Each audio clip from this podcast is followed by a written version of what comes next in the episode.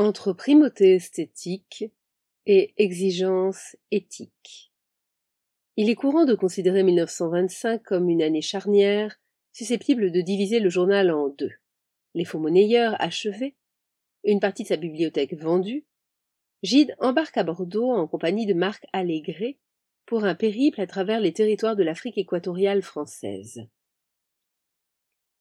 Dès son arrivée, la colonisation lui révèle son envers détestable, l'asservissement des populations indigènes, la violence, un esclavage qui n'ose pas dire son nom.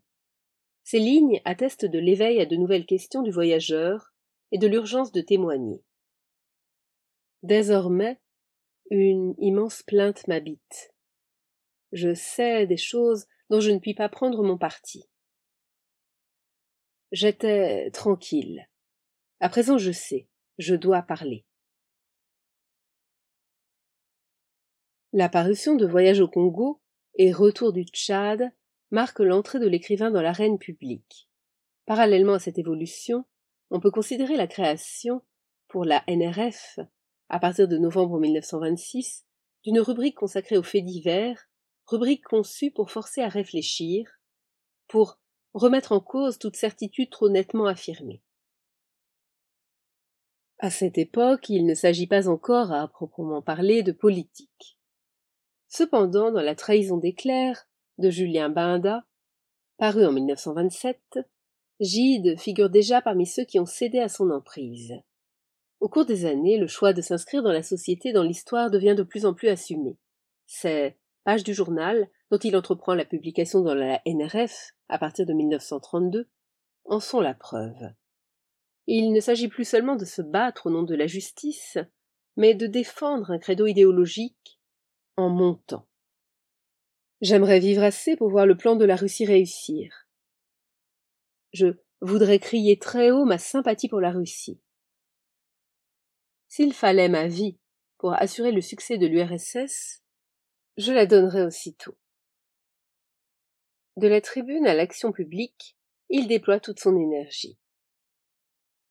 En mars 1933, il préside une manifestation organisée par l'Association des écrivains et des artistes révolutionnaires, AEAR. Par ailleurs, il se rend à Berlin avec Malraux pour réclamer la libération de Georgi Dimitrov et de ses compagnons. Gide s'engage, mais n'abdique en rien sa liberté d'expression. On croit qu'on prend parti. C'est le parti qui vous prend. Affirme-t-il à l'époque où la gauche intellectuelle essaie de l'enrôler. Si ces déclarations ne tardent pas à faire de lui un proche du PCF, il se présente toujours comme un inapte à la politique, en refusant toute forme d'embrigadement. Son combat contre le capitalisme et tout ce qui se tapit à son ombre est mené au nom de l'homme dont il faut obtenir le meilleur. Ce meilleur est bien sûr la littérature, et plus généralement la culture, de plus en plus menacée par la montée des fascismes. Modulée de différentes manières, cette question traverse toute la période de sa sympathie pour le communisme, car si Gide pense son engagement en humaniste, il le fait aussi et surtout en tant qu'écrivain. Vous me demandez comment, dans mon esprit, j'accorde Montaigne et Lénine. S'interroge-t-il dans son journal? À quoi il répond Il ne s'agit point de les marier, L'un succède à l'autre. Sa production littéraire au cours des années trente semble pourtant contredire cette volonté de séparation. Après Perséphone, 1934, où l'héroïne descend de son propre gré aux enfers, par pitié et solidarité avec le peuple qui y habite, il se lance dans Les Nouvelles Nourritures, 1935, avant d'aborder le projet d'un grand roman féministe.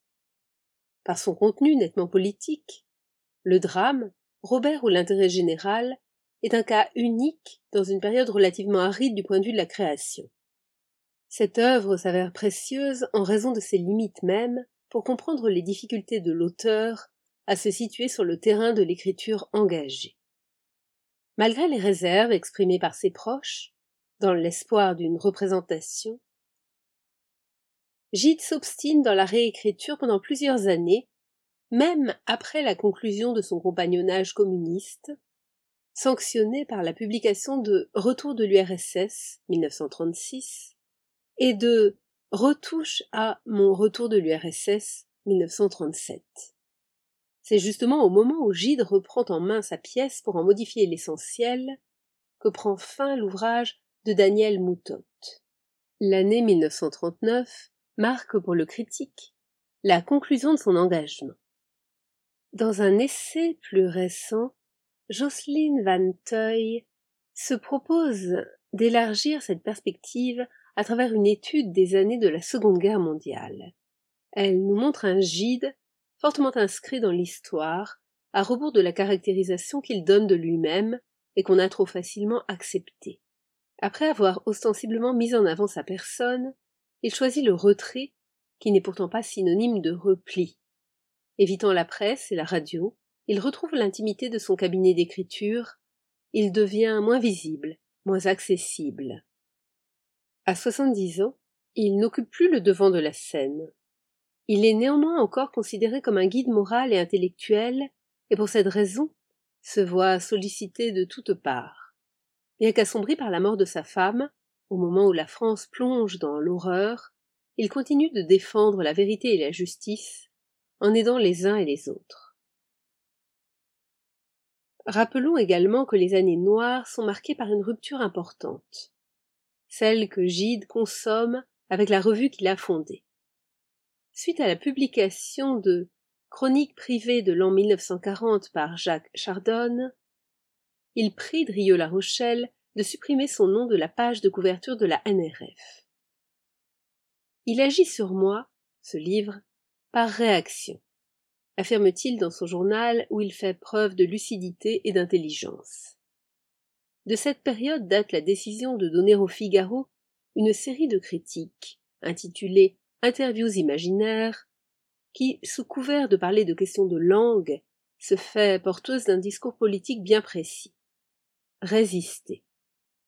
À l'intérieur de textes qui se veulent d'abord et avant tout littéraires, Gide parvient à glisser un message de courage et d'insoumission. Nous souscrivons ici au point de vue exprimé par Peter Schneider, qui a mis en valeur le caractère subversif que Gide attribue depuis toujours à la critique littéraire.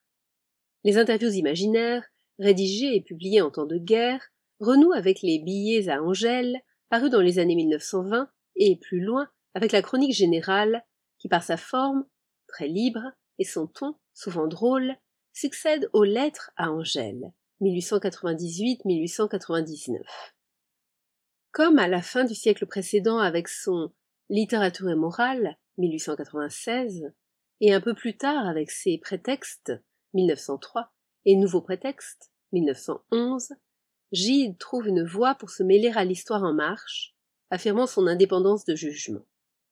Malgré ses réticences, sa discrétion, il lui importe de s'exprimer sur le cours des choses, de s'opposer à ce qu'il considère faux, pour ensuite suggérer ses convictions et ses idées.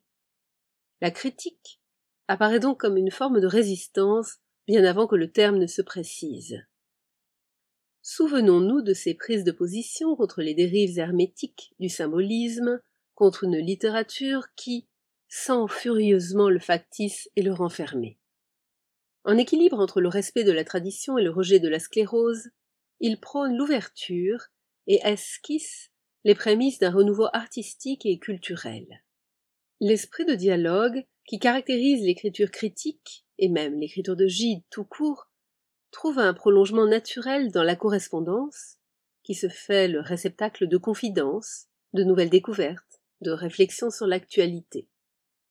C'est justement par une lettre à Eugène Rouard que Gide proclame son opposition à Barès dont il est en train de lire les déracinés. Il s'agit, comme on le sait, d'un épisode fondateur, presque concomitant au célèbre J'accuse de Zola.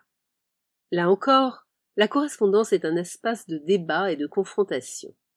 Elle procède au rythme de l'angoisse perçue par l'écrivain, qui intensifie les échanges avec Rouard même, avec Valérie et avec son beau-frère Marcel Drouin.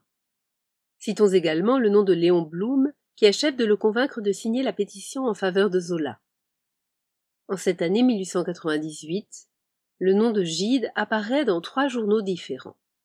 Dans l'Aurore, presque en tête de liste, dans l'Ermitage, auquel il donne un article sur les déracinés, où il exprime polémiquement son opinion, la très Dreyfusarde Revue Blanche accueille en revanche son philoctète, qui voit le protagoniste délaissé sur une île déserte, tel Dreyfus. Les paradoxes du positionnement de Gide dans le champ littéraire et politique de l'époque ont été mis en lumière, entre autres, par Éric Marty, qui a également étudié comment cette œuvre se fait le reflet de questions idéologiques diverses et pourtant indissociables.